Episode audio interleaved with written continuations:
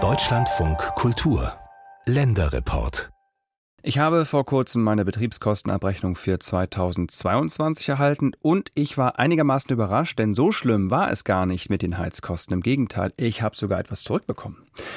Zum einen natürlich wegen der Maßnahmen der Bundesregierung, also Gaspreisdeckel und so weiter, zum anderen aber auch, weil die Energiepreise in Deutschland wieder sinken.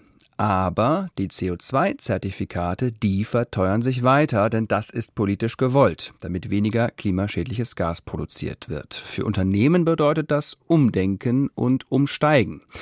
Unser Landeskorrespondent Alexander Moritz hat eine Gießerei im sächsischen Erzgebirge besucht und sich zeigen lassen, was der Umstieg von Gas auf Strom für diese Gießerei bedeutet. Langsam kippt ein Arbeiter in silberglänzendem Hitzeschutzanzug einen Schmelztiegel in Position. Was klingt wie Bratfett, ist geschmolzenes Eisen-Stahl-Gemisch, das in eine Form fließt. Weißgelbe Funken spritzen, es riecht nach heißem Metall. Wir haben ungefähr eine Gießtemperatur von 1340 Grad. So Pi mal Daumen, plus minus 10, 20 Grad. Alltag für Gießereimechaniker Nico Bloszik. Der 26-Jährige arbeitet seit seiner Ausbildung hier in der Gießerei Lößnitz. 85 Mitarbeiter hat das Familienunternehmen, 22 Millionen Euro Jahresumsatz. Solche eher kleinen Industriebetriebe sind typisch für Sachsen. Die Werkshalle steht mitten in der Kleinstadt im Erzgebirge, eine Dreiviertelstunde südwestlich von Chemnitz. Dreimal die Woche wird hier gegossen, vor allem Teile für den Maschinenbau und die Automobilindustrie meist geringe Stückzahlen, viel Handarbeit. Wir machen Presswerkzeuge für die deutschen Bierhersteller, also alles, was formgebende Werkzeuge sind, für die Karosserie, fürs Dach, für die Tür. Geschäftsführer Max Jankowski wirkt zwischen dem Schmutz von Kohle und Eisen auf den ersten Blick etwas fehl am Platz. Unter dem weißen Schutzhelm trägt er Anzugweste und Krawatte. Doch er kennt hier jede Schraube. Wir wollen jetzt hier durch, ja? Warte mal! Fachmännisch blickt er auf die mannshohe Box, in die seine Mitarbeiter gerade die Form für das nächste Gussteil einsetzen. Gleich wird auch hier Metall eingegossen.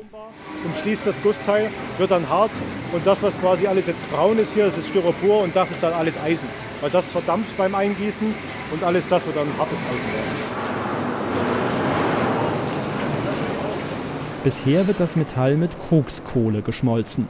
Etwa eine Lkw-Ladung verfeuert die Anlage an einem Gießtag.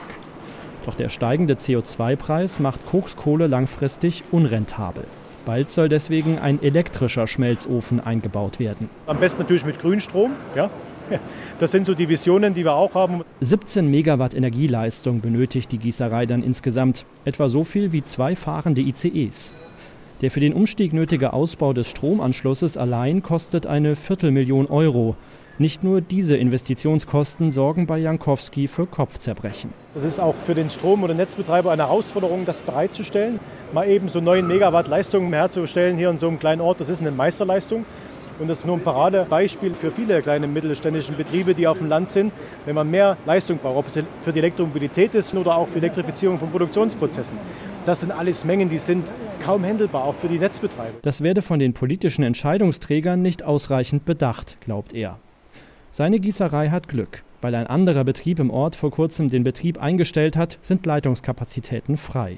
Und die Netzbetreiber brauchen ja dann trotzdem jetzt für meine kleine Gießerei trotzdem zwei Jahre Vorlaufzeit. Und das sind ja alles so Zeithorizonte, wo ich sage, oh, äh, ich muss jetzt entscheiden, ja. Für solche Investitionen brauche er als Unternehmer mehr Planungssicherheit, vor allem beim Strompreis. Sollen wir uns transformieren oder hat die Transformation eh keine Chance. Ja? Da brauchen wir Klarheit, vor allem auch Klarheit von der Bundesregierung, ein Bekenntnis dazu zum Mittelstand und vor allem zur energieintensiven Industrie hier im Land. Dazu bekennt sich immerhin Sachsens Wirtschaftsminister Martin Dulich von der SPD. Bei einem Besuch Mitte August fordert er erneut einen Industriestrompreis. Weil wir nicht zulassen können, dass die Grundlagenindustrie aus Europa weggeht. Und Stahl und Chemie sind nun mal die Grundlagen dafür, dass Automobile fahren, dass Maschinen gebaut werden, dass unsere Industrie funktioniert. Ob ein subventionierter Strompreis für die Schwerindustrie da hilft, bleibt aber umstritten. In Berlin ebenso wie in der sächsischen Landesregierung. Die mitregierenden Sozialdemokraten und Grünen sind dafür. Ministerpräsident Michael Kretschmer von der CDU hatte sich wiederholt gegen einen subventionierten Strompreis ausgesprochen. Vorsorglich solle die EU aber klarstellen, dass staatliche Subventionen für die Stromkosten der Industrie rechtmäßig sind, so der einhellige Wunsch der Bundesländer bei der Ministerpräsidentenkonferenz Anfang September in Brüssel. Auch die sächsische Regierung trägt das mit.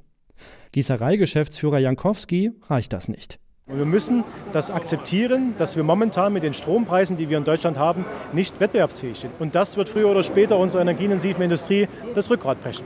Wir müssen in diesem Thema vorankommen und das ziemlich, ziemlich schnell und nicht erst nächstes oder übernächstes Jahr.